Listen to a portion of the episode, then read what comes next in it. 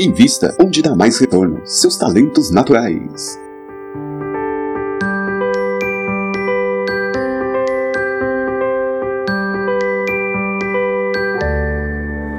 Bem-vindo ao podcast Talentos para o Sucesso, o programa para quem deseja aumentar seus resultados, focando no seu jeito natural de sentir, pensar e agir. Toda semana, dicas sobre como atingir seus objetivos e ser mais feliz utilizando seus pontos fortes. E agora com vocês o seu host Rodrigo Ferreira, o mestre dos talentos em vendas e Caleb Luo, o ninja dos pontos fortes.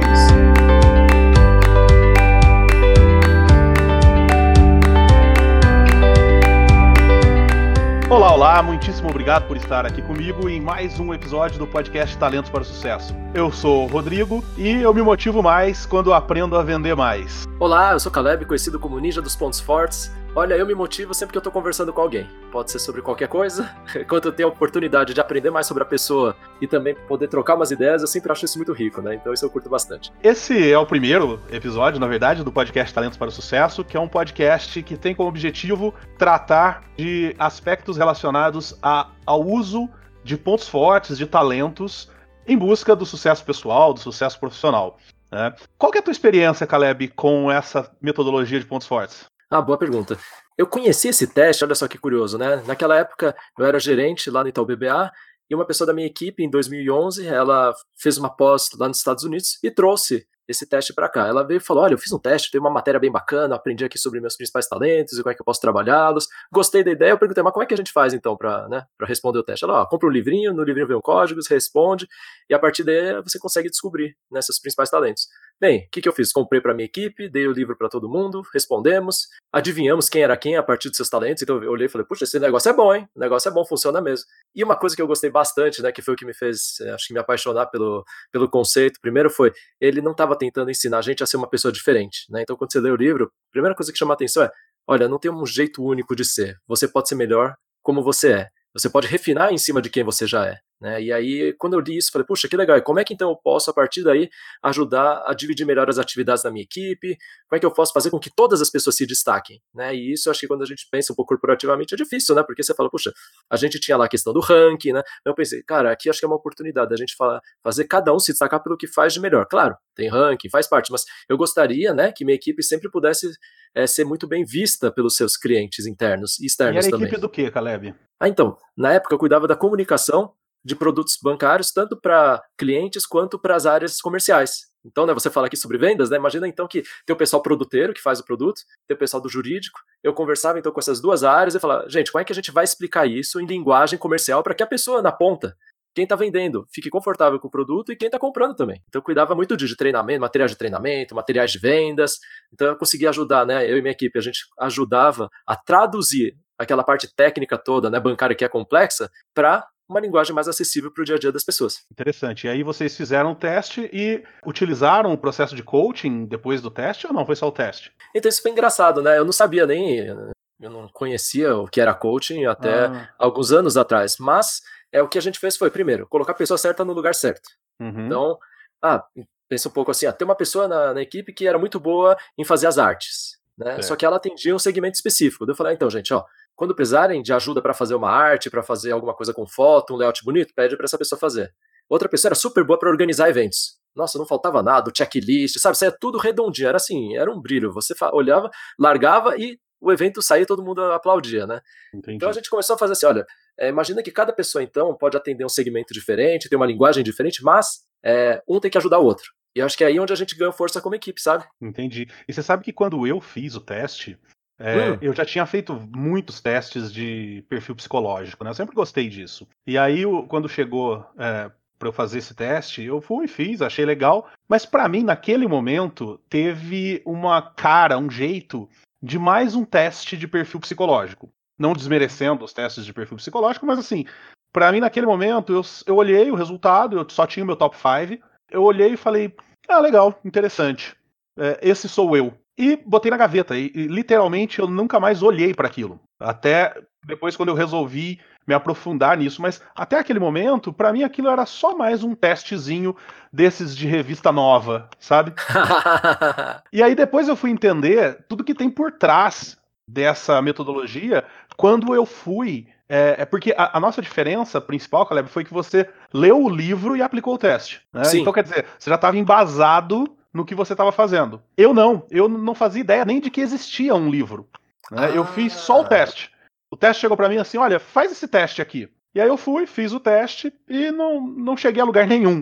E aí depois, quando eu fui ler os livros, fui conhecer mais sobre, sobre o tema, aí que eu fui ver o que tem por trás de tudo isso, né, Caleb? Que são décadas de estudos e de informações, né? Sim, Sim, e, e é, você trouxe um ponto bem legal, né? Porque eu também já tinha respondido MBTI, diz que já fiz vários. Eu sempre gostei porque dava insights sobre a gente. É, só que nenhum acho que tinha esse grau de detalhe, né? Era sempre você criava uma coisa um pouco mais macro. Você fala, é legal, tem a ver comigo, mas o que eu achei legal desse teste é que então a gente conseguia ter um pouco mais de é, eu saber melhor especificidade sobre a pessoa, né? E também uma questão até da motivação. O que, que você gosta mesmo de fazer, né? Acho que essa é uma pergunta super legal. E quando a gente olha para a equipe, né? Mesmo para pessoas de vendas, você pergunta no final, o que, que você gosta, o que, que te atrai? E aí, quando você olha a questão do talento, fala muito, né? Assim, é muito assertivo, é bem bacana. É, sabe, tem, tem um livro, não sei se você já leu, que chama A Cor do Seu Cérebro. É, esse livro, ele tem um teste nele que você realiza e ele te classifica em quatro cores. Assim como o Insights, por exemplo, não sei se você conhece, que é um outro, um outro teste que te classifica em cores também. É, é ele te classifica em quatro cores. E o que, que acontece? Eu, é, é, depois que conheci esse teste e conheci o Insights também, eu passei a usar esse teste para vendas. Mas eu chamava esse teste, eu fazia questão de chamar esses testes de testes de perfil de comunicação, tá? E não de teste de perfil psicológico. E por quê? Porque, justamente pelo que você falou, eu acho ele tão genérico que ele é extremamente útil para você entender com quem que você está conversando. Uhum. Mas nada mais do que isso, sabe? Então, por exemplo, num processo de venda, eu sempre falei isso. Num processo de venda, é, nem sempre, ou quase nunca, você tem a oportunidade de conhecer profundamente a pessoa com quem você está falando. E aí você precisa minimamente se adequar a essa pessoa para gerar algum nível de empatia. Legal. E aí esse, te esse teste desse livro ou do Insights, é, eles te dão rapidamente, a, através, às vezes, nem do teste em si, mas da, da observação da, dos comportamentos e tudo mais da, da, da, pessoa, ele te dá uma pista de qual dessas quatro cores tem mais relação com os comportamentos, com o jeito de falar dessa pessoa. Isso ah. te ajuda a se adequar a essa pessoa. Uhum. Então, bem legal para isso, não para autoconhecimento. O ponto que eu quero tocar, então, Caleb, é que depois que eu conheci o teste, o Clifton Strands, eu consegui encontrar uma relação entre, pelo menos uma relação fraca, mas uma relação entre, por exemplo, as quatro cores do livro A Cor do Seu Cérebro com os quatro domínios da Gallup. Tá? Ah, então, o que, que acontece? É possível fazer uma ligação entre uma determinada cor do teste do, desse livro, ou do teste da, do Insights, por exemplo, com um dos domínios do teste da Gallup. É possível encontrar essa relação, ainda que uma relação fraca. Tá? Mas tá. uma relação suficiente para você, por exemplo, trabalhar com essa capacidade de uh, gerar uma empatia num processo de venda, já que você não vai poder aplicar o teste com o teu cliente. Agora, o meu ponto é muito legal, muito interessante, mas ele é mais efetivo, digamos assim, quando você usa ele para você, né? Para o teu autoconhecimento. E aí entra, e, e, óbvio, o conhecimento da tua equipe, mas com o teste. O conhecimento individual usando o teste para conhecer individualmente cada pessoa. Isso te dá um poder absurdo. Então, por exemplo, para o pro processo de venda, ele é um teste maravilhoso para um gestor olhar para os seus liderados, para os seus vendedores, para o próprio vendedor olhar para ele mesmo, para o vendedor olhar para os outros vendedores da equipe, saber como que ele vai criar parcerias e tudo mais, mais do que um teste para ele olhar para o cliente que ele não conhece, não é isso? Sim, Aqui eu acho que é uma ferramenta de gestão fantástica, né? E aí de experiência pessoal, o que, que eu conseguia ver? Uma vez que você encaixa a pessoa onde ela faz melhor e o mais interessante não é você só valorizar, os outros valorizarem, os colegas valorizarem o que ela faz bem, os clientes internos valorizarem o que faz bem, é, fica um negócio que a pessoa se sente muito empoderada para fazer. E ela também sabe, puxa, aqui eu posso criar, ah, eu tenho espaço para poder ser eu mesmo, né? Então, é, como gestor, isso senti foi super gostoso, né? Você poder ter um reconhecimento público, né? Quase assim que, olha, aquilo que a pessoa já achava que era meio natural e que ela já fazia nem percebia porque era muito automático, é, quando você vê que as pessoas gostam, faz diferença e que você vai ser reconhecido por isso, é assim, é como se você abrisse novos espaços, né? E de onde vem esse teste, Caleb? Ah, muito legal, né? É, aqui é interessante, né, que o Clifton, ele foi um cara inovador, disruptivo, porque quando ele começou a estudar o que funciona com as pessoas, era um tempo em que a psicologia ela estava muito estudando só a questão das doenças, né, a questão das deficiências que a gente tinha, né, cognitivas. Então a psicologia estava muito naquele lado de olhar a saúde como como é que eu curo as doenças. E o Clifton era um cara que falou, puxa, o que, que, pode acontecer se eu começar a olhar melhor o que funciona com as pessoas? Né? E ele começou a estudar, então, excelência e sucesso. Perguntou, talvez quando a gente estuda sucesso, o sucesso tenha regras diferentes. Deixa eu perguntar para os melhores vendedores, para os melhores professores, para os melhores técnicos, né, para os melhores executivos, melhores empresários, deixa eu conhecer melhor. Será que tem alguma coisa em comum? E curiosamente, né, ele começou na academia, então, academia, né, aqui eu estou falando do, do, campo universitário, ele era professor então de psicologia educacional na Universidade de Nebraska em Lincoln, é, e um dos primeiros estudos que ele fez foi tentar entender é, a questão de mentoria. Então, professores eram escalados para ser mentores e ele queria entender como poder melhorar o processo de mentoria. Aí ele começou a conversar. ano passado, né, Caleb? Ah, isso lá na década de 50. Né? é, boa, boa. Então imagina isso, na década de 50 ele começou, foi lá conversar com os alunos e ele notou uma coisa interessante. Ele falou, puxa, é, alguns alunos adoram a mentoria, falam, Pô, isso aqui é a coisa mais legal que eu tenho aqui na faculdade. Outros falam, meu, isso aqui é o pior momento que eu tenho na faculdade, né? E ele, né, como um bom cientista, ele começou a tentar entender qual era o fator, né, o que, que era a causa raiz. Bem, o que ele descobriu é que os que adoravam a mentoria, né, a razão principal era o mentor, ou a mentora, no caso, né? Dependia muito mais de você, você ter a sorte de cair com um mentor bom, e aí uh, você teria uma experiência fantástica. Se você caísse com um mentor ruim, é, infelizmente, acho que essa experiência ia ser bem ruim, né? Mas aí, o que, que ele fez? Ele começou, então, a entrevistar os bons mentores, né? Aqueles que todo mundo adorava o processo, tentou entender o que, que eles já faziam naturalmente. E ele identificou certos padrões. O que, que ajudou, então, Clifton? Ele falou, ah, quer saber? Esse pessoal faz umas coisas aqui que eles fazem, parece muito natural, né? Então, é, e, se, e se eu começar agora a mexer no processo de seleção de mentores e procurar gente que faz essas coisas? Então ele montou um processo seletivo, em que ele buscava identificar esses talentos para mentoria. E não é que ele teve sucesso? Depois disso, então, né? É, e é, e é, isso que é legal, né? Você entender que, puxa, não é sorte que deu certo, né? Tem, tem uma coisa interessante, Caleb, que assim, quem, quem me conhece sabe que eu sou uma pessoa extremamente cética. Uhum. Né? Eu sou muito cético. E às vezes é cético demais, inclusive. É, e aí você, quando você olha para testes de é, os testes mais comuns, mais usados, você, mesmo quando eu usava, mesmo até hoje quando uso, eu faço questão de dizer que é, são testes que te servem para uma situação específica, mas que você não pode levar ele muito ao pé da letra, porque eles não têm muita base científica. Né? Então, por exemplo, eu vou deixar um link aqui embaixo para um podcast que é muito bom, que é um podcast chamado Naru Rodô, de um cientista muito fera, que tem um episódio que ele fala justamente sobre teste de perfil, e ele diz o seguinte, que, por exemplo, o MBTI não tem base científica. Então, quer dizer, pode usar o MBTI, você pode usar para situações específicas, para algo que você não vá, por exemplo, como você disse lá da tua equipe no banco, é, onde você usou o, o Clifton Strengths para até definir quem ia fazer o quê, né? Com o MBTI fazer isso é um pouco arriscado demais. Né? Uhum. Agora, uhum. se você quiser usar o MBTI, por exemplo, talvez para uma venda, para um processo de venda, que é uma coisa até melhor ainda no processo de venda, que é uma coisa mais rápida, mais é, é, superficial, tudo bem. Agora, é importante entender que esses testes não têm fundamento científico. Já quando a gente olha para os testes da Gallup, para o Clifton Strengths, a gente está falando de 50 anos de pesquisa. E a gente está falando de um N de pesquisa, para quem não entende muito isso, é, é, a quantidade de pessoas que participaram da pesquisa para chegar a esse teste, né, o que a gente chama de N, um N de pesquisa de 2 milhões de pessoas. A gente, quando faz um, uma, uma pesquisa, por exemplo, para intenções de voto numa eleição, geralmente os é, institutos de pesquisa falam com duas mil pessoas. E isso já é, no, num país, no caso no Brasil, isso já é suficiente para indicar com uma precisão de 98% quem vai ganhar aquela eleição. Agora, a gente está falando de um teste de 50 anos de pesquisa em 2 milhões de pessoas. Sim, sim. E começou com coisa simples, né? Que é mais legal. Não foi uma teoria. Ele começou. O que é é interessante, acho que aqui da gente olhar a pesquisa do Clifton, é que ele, ele fez o que hoje a gente já fala bastante de Big Data. Ele, o que, que ele fez? Deixa eu entender o fenômeno e tentar ver o, as razões dele, né? Uhum. E não uhum. deixa eu ver, olha, eu acho que as pessoas têm esses talentos. Ele não chegou assim e teve uma iluminação, ou tentou. Não, ele, ele começou a sistematicamente tentar classificar coisas. Exatamente. Né? E aí, então, o que a gente tem do teste é isso, né? É um resultado de, de classificações é, em cima de dessas milhões, duas milhões de entrevistas semi-estruturadas, em que você não tinha uma resposta pronta. Também não era gente já ele perguntando e gente pondo o xizinho no que que era, né? Está gostando do nosso papo e quer saber como levar a visão focada nos pontos fortes para sua profissão ou sua empresa?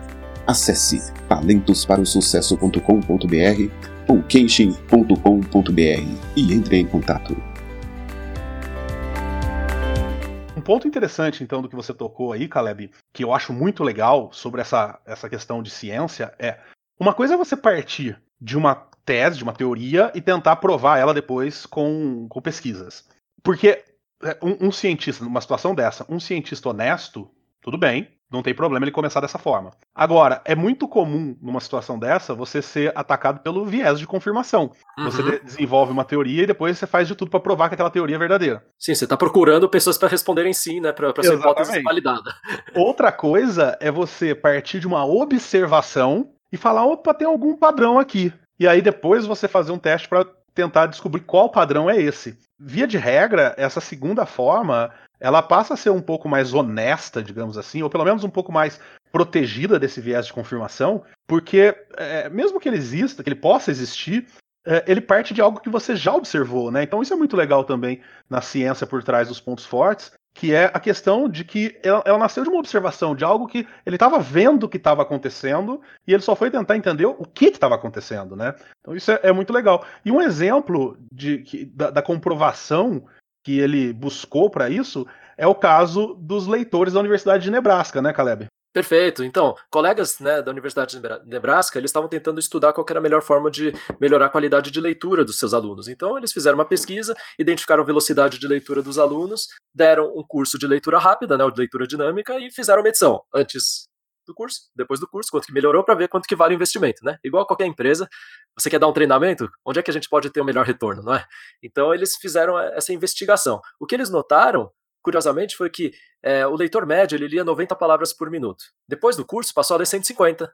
Então a gente teve um progresso, o curso gerou resultado. Perfeito. Só que Curiosamente, um pedaço dos alunos, uma parte desses alunos, já tinham um desempenho muito acima da média, de zero, sem ter o curso. Eles já liam 350 palavras por minuto. Né? Então você percebe, né? Enquanto os outros, os médios, eles melhoraram de 90 para 150, esses aqui já liam 350 de zero. Aí você pensa, legal, né? Já liam 350, o cara recebeu um curso, então quanto será que vai, né? Talvez o dobro, né? 90 a 150, quase o dobro, ah, talvez 700, né? Mas, cara, o que mais impressionou aqui foi que esses que já liam 350 passaram a ler 2.900 palavras por minuto. Nossa. Assim, é um, é um, crescimento exponencial, um negócio bizarro, né? Você fala, cara, mas é o mesmo curso, o que, que aconteceu? E o que, que isso prova pra gente, Caleb? O que é legal, né? Que esse estudo, aliás, não foi feito também com poucas pessoas, foi feito com mil alunos, né? Então a gente vê que também é uma amostra bem grande, né? Isso mostra que, olha só que interessante, despertou o ponto do talento, que provavelmente esses alunos que já liam naturalmente mais rápido, quando eles foram capacitados com técnicas, com conhecimento e com experiência, o ganho que eles tiveram de performance foi exponencial. Ou seja, a gente está dizendo que quem já naturalmente tem uma capacidade pré-determinada para algo, quando recebe um reforço através de um treinamento, através de um conhecimento, de algum tipo de desenvolvimento, essa pessoa tende a ter um incremento de performance muito maior do que uma outra pessoa que receba a mesma, o mesmo investimento, mas que não tenha essa predisposição inicial àquilo. É isso? Perfeito. É igual, né? Alguns treinamentos a gente percebe, né? Que tem gente que sai e parece que consegue voar com o treinamento. E tem gente que sai do treinamento e parece que não melhorou quase nada, né? E aí você fala, puxa, mas o treinamento não é igual, o treinador é ruim, então ele tinha que treinar todo mundo, o professor que não sabe. Mas no fundo, será que esse era o melhor investimento que poderia ser feito para aquela pessoa? Perfeito. Né? E muitas vezes na empresa, o que, que você faz? Você tem um vendedor que é mais fraco, você fala, ah, então agora eu vou trabalhar a fraqueza dele, né? Será uhum. que esse é o ponto, então? E aqui a gente tem uma quebra de paradigma, né, Rodrigo? E você exatamente. conhece bem disso, acho que você pode contar um pouco pra gente. É, exatamente. A gente tem essa tendência no mundo, de, creio eu, né, né Caleb? Talvez não em algumas, ou menos em algumas culturas, mas é, todo mundo tem essa tendência de focar na onde a gente é ruim, né? É, é, muito estranho isso, né? Então a gente pega, por exemplo, numa empresa, é, você faz lá um, uma, uma avaliação anual, por exemplo, dos funcionários, e aí você investe onde a, cada uma daquelas pessoas foi mal. Né? Então você pega lá um certo, por exemplo, um certo vendedor, e você descobre que esse vendedor ele não é tão bom assim em prospecção, mas ele é excelente em negociação. E aí desde que essa prospecção não esteja atrapalhando ele de obter os seus resultados mínimos de prospecção, a gente deveria investir no que ele já é bom, né? melhorar ele ainda mais no processo de negociação. E em vez disso, a gente investe na, no processo dele de prospecção para tentar trazer, tentar, né, acreditar que é possível trazer a qualidade de prospecção dele no nível daquele outro cara que prospecta bem naturalmente. E aí a gente está vendo que a gente está investindo no lugar errado, né, Caleb? É, no final, assim, se você fosse colocar dinheiro, né, onde que você pode ter uma relação de risco-retorno melhor, né, um custo-benefício melhor. É, e muitas vezes, quando a gente fala de treinamento, né, desenvolvimento, é como se a gente estivesse dando remédio para as pessoas. Não que a gente está investindo no potencial delas, né? Exatamente. Essa, essa é a visão, né? Que, ah, puxa, já que você é deficiente, ah, é só eu te dar conhecimento, eu te dou aqui um treinamento. Então, é, basicamente, a gente está premiando a mediocridade fazendo isso. Agora, pensando numa coisa aqui, então, Caleb. Se uma. É, é vamos imaginar uma seguinte situação: uma empresa tem uma equipe de vendedores que não está performando o mínimo necessário. Uhum. Aí, ok, eu investir nos pontos fracos dessa equipe, dessa equipe, para trazer eles para o mínimo. Ou ainda assim, eu deveria investir nos pontos fortes de cada um, e isso fatalmente traria todo mundo não só para o mínimo, mas muito acima do mínimo. É, aí acho que é legal. O que a gente está falando de investimento em pontos fortes é uma questão de ênfase, né? Onde você vai passar mais o seu tempo fazendo. Claro, se não vende, você não consegue nem fazer o mínimo, a empresa vai fechar, então não tem dinheiro para treinamento. Né? Então aqui acho que, eu, primeiro, né? identificar a pessoa certa no lugar certo, né? Afinal, quem faz o melhor o que no processo de vendas? Não precisa só colocar todo mundo fazendo exatamente a mesma coisa, né? Então, se um prospecto tá melhor, um fecha a negociação melhor, meu, é, tenta dividir por onde você é mais forte, pelas ferramentas que naturalmente seu time já tem. Forma um time que se ajude, porque a vitória vai ser de todo mundo. É igual, não adianta o atacante estar tá lá é, sozinho, não recebe bola, não vai conseguir fazer gol. Né? E aí entra, então, uma assim outra, entra uma outra quebra de paradigma aí, Caleb, porque é, hoje as equipes de venda, não só de venda, mas falando especificamente de venda, cada vendedor tem que fazer tudo. Uhum. Né? Cada vendedor faz tudo. Ele vai, ele pega desde de, da, da, prospecção, até antes disso, até o fechamento. Quer dizer, talvez valha a pena a gente pensar na hipótese de trabalhar como algumas empresas já trabalham, dividindo em hunting e farming, uhum. é, e talvez dividir a equipe em quem prospecta, quem faz a ligação telefônica para agendar a reunião, quem monta a proposta, quem e depois fazer trabalhar com as metas de uma forma grupal. Pode ser uma, pode ser uma mudança interessante, mas é uma quebra, uma quebra de paradigma relevante. Sim, Sim, e aqui no final o que a gente está fazendo é imagina quais são os recursos que você tem, como você otimiza o uso dos recursos que você já tem. É, é talvez aqui seja assim, a premissa. Legal, não tenho dinheiro para treinamento. Cara, como é que a gente se divide para fazer a coisa dar certo? Uhum. né? Se, se, a gente olha um pouco para a crise, é um pouco disso, né? Cada vez que o time vai ficando menor, cara, não dá muito espaço. Eu sei que vai ter gente mais sobrecarregada e tudo, mas não dá mais para todo mundo fazer tudo com o mesmo nível de qualidade. Não é assim que funciona. Se você começa a dividir melhor, você vai ter aumento de performance, né? Desempenhos individuais. Se todo mundo está mirando então para o time e vamos ganhar juntos e vamos ter uma forma de meritocracia que priorize o ganho em equipe, contando-se que cada um tem que contribuir, né? Que acho que a, grande diferença é essa, né? É, tudo bem, um pode. O que não dá é você ter um senso de injustiça, né? De, puxa, eu tô carregando o time nas costas. Aí ninguém quer, né? Quem tem alta performance, uma hora desencana e, cara, vou procurar um lugar então que valorize quem, quem performa melhor, né? Porque aí você fica o quê? Com o pessoal medíocre, né? Muito triste isso. É, e, e aí tem um ponto também interessante que você falou que é você fica com o pessoal medíocre. Isso me traz duas coisas na cabeça. A primeira é uma coisa que eu tenho falado muito, que a, a, uma certa consultoria levantou há um tempo atrás, que o brasileiro é pouco produtivo. A gente, segundo essa consultoria, a gente produz 25% em média do que um americano produz. E a gente produz. Aí, eu, eu, eu, quando conto isso, eu sempre brinco, digo, ah, mas o americano, pô, os caras são loucos e, enfim, trabalham demais e tal. Tá, mas a gente, a gente produz metade do que um argentino produz. Ai, ai, ai. Né? Argentino não, né? Aí, aí é demais. aí, aí, aí, já... Aí, aí, já tocou no calo, né? É. É, e, e, e a, essa consultoria foi levantar o porquê que a gente que a gente produz tão pouco, né? E uma das coisas, existem, se eu não me engano, três ou quatro principais motivos. E um desses principais motivos é justamente a, o investimento, a falta de investimento em treinamentos. Então, guardemos essa informação. Outra coisa que me vem à mente Existe uma outra consultoria americana que é, é, é especializada na, na contratação e treinamento de vendedores. E eles têm um livro muito famoso que chama As Cinco Qualidades do Super Vendedor. Que é, esse, nesse livro eles dizem o seguinte: que 80% dos vendedores que hoje atuam como vendedores não deveriam ser vendedores. Uau! Que só 20% de quem está vendendo tem. É, e aí não são as palavras que eles usam, mas eu vou fazer a tradução aqui para o que a gente trabalha.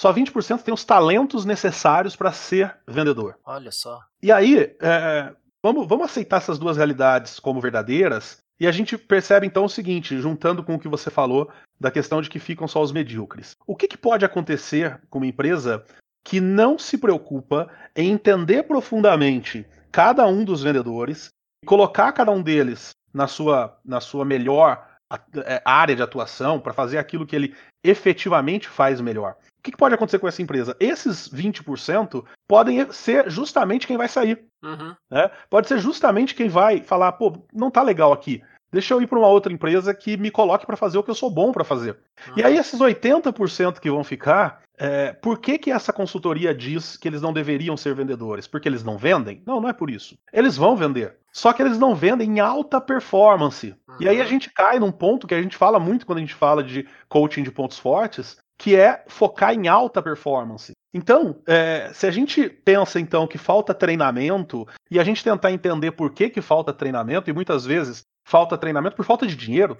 Eu não tenho dinheiro para treinar tanto assim. Né? Nós vivemos, o Brasil vive em crise desde sempre. Sim. Então, é, é nesse sentido, uma empresa que usa os seus recursos para treinamento de maneira inteligente, tentando focar, mesmo nesses 80%, tentando focar em quais são os talentos dessas pessoas. Porque uma coisa é eu entender quais são os talentos que essa consultoria americana diz que levam alguém a ser um, excelente, um super vendedor.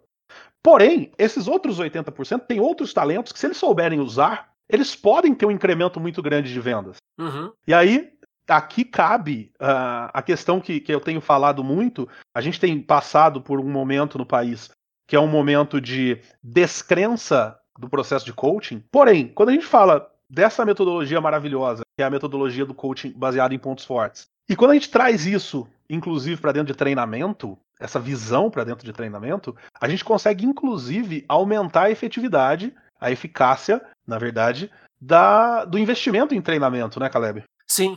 Eu acho que é, se a gente pensar em treinamento, então, como investimento estratégico, né, e não como um gasto, uma despesa para tentar remediar deficiências, aí eu acho que você, quando muda o foco assim, você fala, puxa, legal. Por quê? Porque eu quero ter um ganho exponencial. Eu gostaria que cada real investido aqui em treinamento voltasse em muito mais vezes performance quando a gente começa a olhar assim, né, deixa de ser só aquela conta, ah, quanto que gastamos em treinamento. Não, não, quanto que a gente investiu para poder ter altos resultados. Assim como quando eu compro uma máquina melhor, aumento o meu performance, como é que eu capacito então as pessoas corretamente para que elas possam alavancar os resultados, né? E eu acho que é aí onde está, só que para isso você tem que conhecer as pessoas, né? E é um pouco do, do ovo a galinha, né? Se eu não conheço as pessoas, como é que eu sei?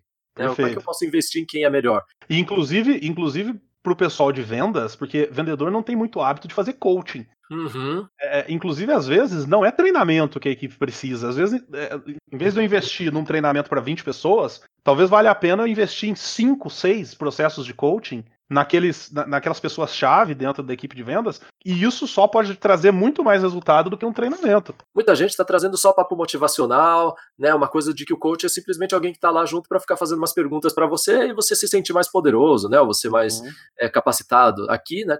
a gente traz a metodologia da Gallup, então, 50 anos de pesquisa. O que, que é? É como eu ajudo você a entender melhor seus padrões e otimizá-los para poder buscar resultado. Basicamente é uhum. é isso. O processo de coaching é você vai ter um especialista que vai poder te ajudar fazendo perguntas que você ganhe mais consciência sobre seus padrões naturais e a partir disso você fazer com intencionalidade, intensidade aquilo que naturalmente você já faria. Então você consegue construir em cima daquilo que você já faz. Só que, sabe, se você perguntar pro mestre como é que ele faz para poder driblar, talvez ele nem saiba. Ele, ele dribla, ponto.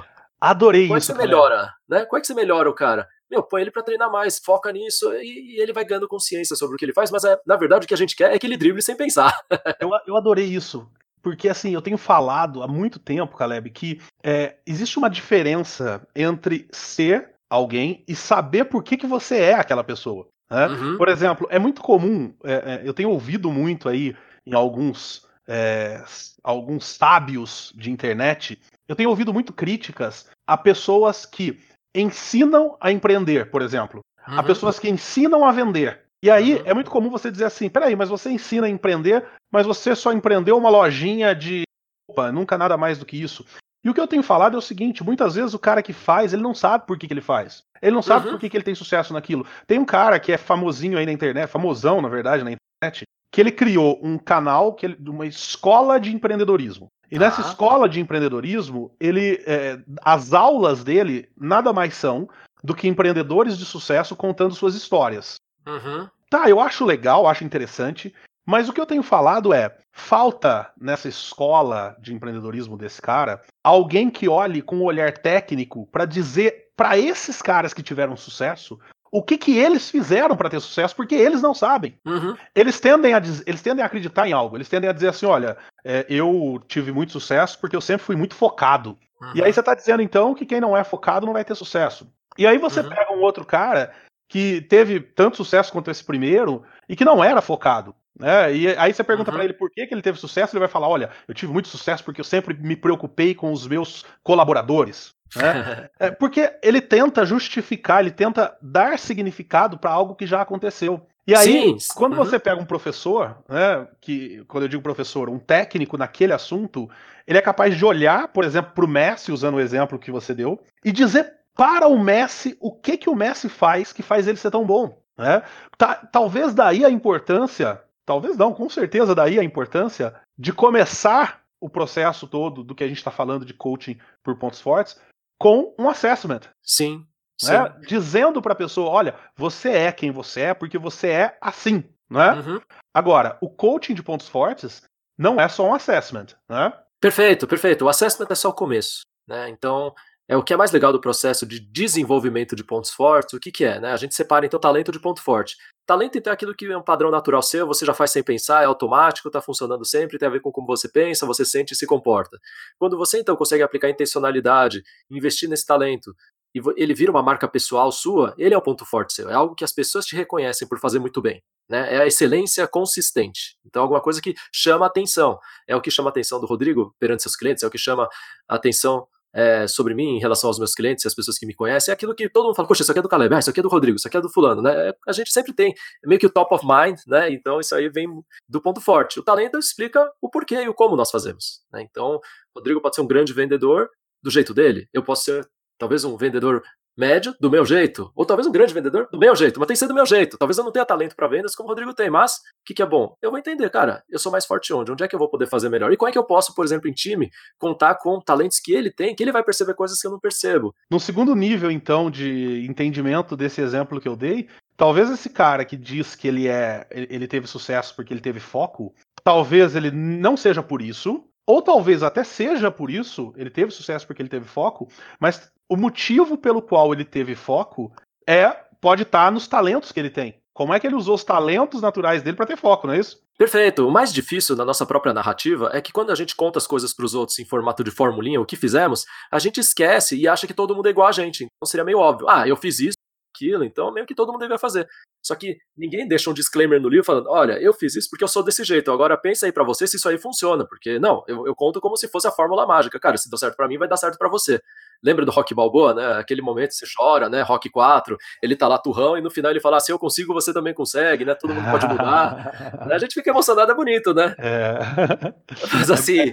Nas, nas palavras é lindo, né? Escrito Sim, no papel então, é maravilhoso. Sim, e eu acho que como mensagem ampla funciona, mas como mensagem específica eu acho que aí é onde a gente sempre sofre. Algumas mensagens, no formato mais amplo, é super legal. Não, todo mundo pode mudar, todo mundo tem que querer mudar, porque é importante, né?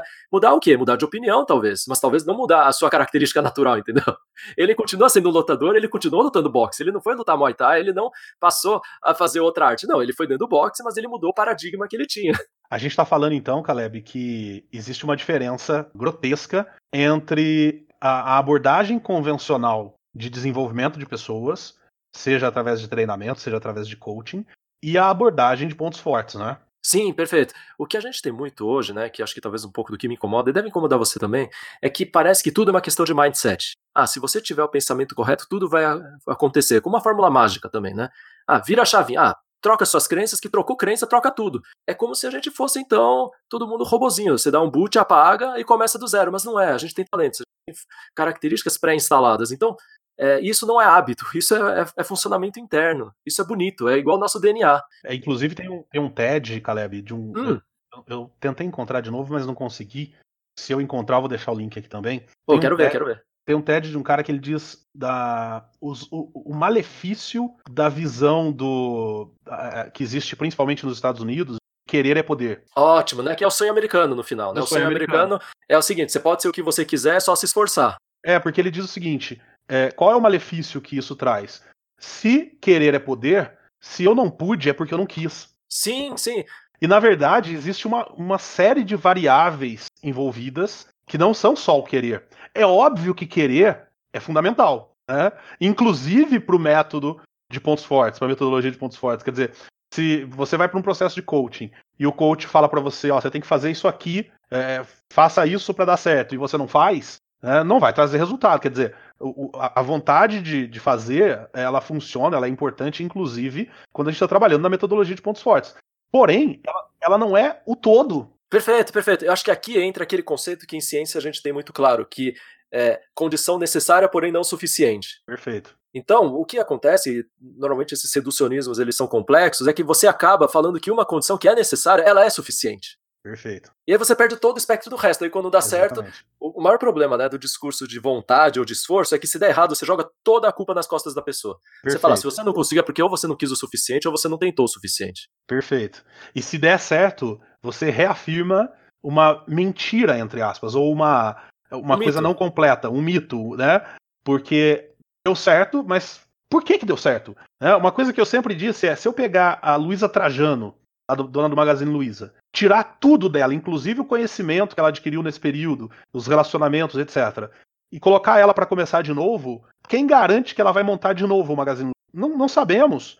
Porque ela chegou onde ela chegou hoje, óbvio por quem ela é, mas também pelo momento, pelas decisões que ela tomou lá atrás. Uma decisão Sim. tomada diferente de hoje para frente, talvez leve ela para um caminho completamente diferente.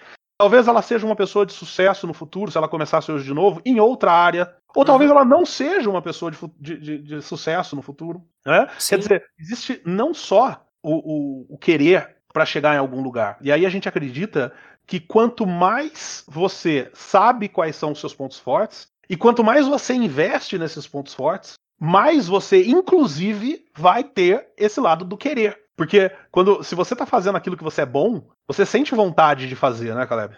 Sim, aqui quando a gente entende melhor nossos mecanismos internos, fica mais claro a questão do que te motiva intrinsecamente, aquilo uhum. que naturalmente você já é atraído. Então, o que talentos trazem, né, que acho que é legal, é um vínculo entre o que você gosta, o que você faz bem né, e o cam um caminho para excelência. Ele aponta o caminho para excelência para você fazer do seu jeito, respeitando sua própria natureza, sem violar sua essência. Quer ver um exemplo interessante hum. disso? Ontem um amigo meu me incitou a escrever um livro. Ó, oh, e aí? É, Rodrigo, você tem que escrever um livro, você escreve muito bem e você está perdendo tempo. Eu falei, é verdade, você tem razão. Qual foi a primeira coisa que eu fui fazer? Eu fui procurar um curso de como escrever um livro. Por quê? Porque eu tenho talento estudioso muito alto. Uhum. Né? Então a minha forma de pensar o mundo é aprender. Uhum. Então, quando eu sou colocado diante de um desafio, como ontem, a minha tendência natural é vai aprender como fazer isso. Uma uhum. outra pessoa que tivesse talvez menos estudioso e mais ativação, talvez a reação imediata dela fosse abrir o Word e começar a digitar. Uhum. é isso aí. É isso é, aí. Mesmo que no meio do caminho ela parasse e não entregasse o livro. Mas ela, a reação imediata seria abre e começa a escrever. Né? Então, quer dizer, a gente é, é interessante como você, em momentos de pressão, de é, necessidade, você volta para os teus talentos. Sim, aqui é quase uma brincadeira, né? Como se a gente tivesse um manual de instrução, né? Você pudesse olhar e falar qual que é o meu modus operandi, né? E tem gente que adora trabalhar assim, então até em alguns processos de coaching ajuda a pessoa a ela fazer um próprio manualzinho dela, então ela olha e fala, é isso mesmo que eu faço, né? Pessoas mais procedimentais, né? Elas têm alguns talentos que puxam mais para isso, então elas enxergam o frame do mundo desse jeito. Outras não, né? São mais livres, mas no final é como se querendo ou não querendo, a gente volta e repete o nosso padrãozinho, sabe? A gente tá acostumado, é gostoso, só que a diferença é que você pode apontar ele melhor. E acho que o coach tem um papel fundamental nisso, de ajudar você a apontar. Tanto que no nosso processo de desenvolvimento, a gente tem três etapas, né? A gente fala sobre identificar quais são seus talentos, valorizá-los e direcioná-los. Então, como aplicá-los de forma produtiva, eficaz então, assim, como é que eu pego toda essa intensidade, né? Eu pego essa motivação intrínseca que você tem, todo esse potencial e aponto para o lugar certo. Porque não adianta, né? Se eu ficar apontando ou dispersando energia, eu perco é, resultado, né? Perco eficácia e perco eficiência também. Bom, Caleb, então nós encerramos esse nosso podcast hoje, entendendo que nós estamos criando um podcast que tem como objetivo ajudar as pessoas a ter sucesso entendendo os conceitos de talentos e pontos fortes que pontos fortes, essa, é, é, essa questão da metodologia dos pontos fortes é uma questão científica, embasada em ciência, não é algo que nasce de um algo, algo que eu acho que é assim, né? Portanto, é algo sério, que não é só um assessment, é um método que passa por essas três fases que você descreveu muito bem, e por consequência, é uma abordagem completamente nova. É uma abordagem completamente diferente dos, do, do paradigma comum do que se entende por desenvolvimento pessoal. E eu saio daqui hoje, então, pensando, é, é refletindo sobre o fato de que o primeiro passo para ter sucesso é o autoconhecimento. É, agora eu fico pensando melhor né, nessa questão da venda, né, que é um ponto super legal que você traz, né, e até no meu próprio, né, puxa, como é que eu posso alavancar ainda mais, né, o que eu já naturalmente faço bem e poder construir parcerias fortes com quem pode me complementar no processo de vendas, assim como você. Bom, lembrando que todos os links que nós citamos nesse episódio se encontram aqui na descrição e é só seguir a gente nas nossas redes sociais que estão aí na descrição também. Segue a gente lá. As sugestões, Caleb, para onde que as pessoas podem enviar suas sugestões, dicas, dúvidas para a gente ler aqui nos próximos episódios? Ah, legal. Então, mande então é, um e-mail aqui para podcast@talentosparosucesso.com.br, que a gente vai ter um enorme prazer em responder aqui para vocês e também poder entrar em contato com a gente via as redes sociais, tá bom? Bom, é isso aí, nos vemos na semana que vem. Um grande abraço e tchau. Falou, gente, até mais.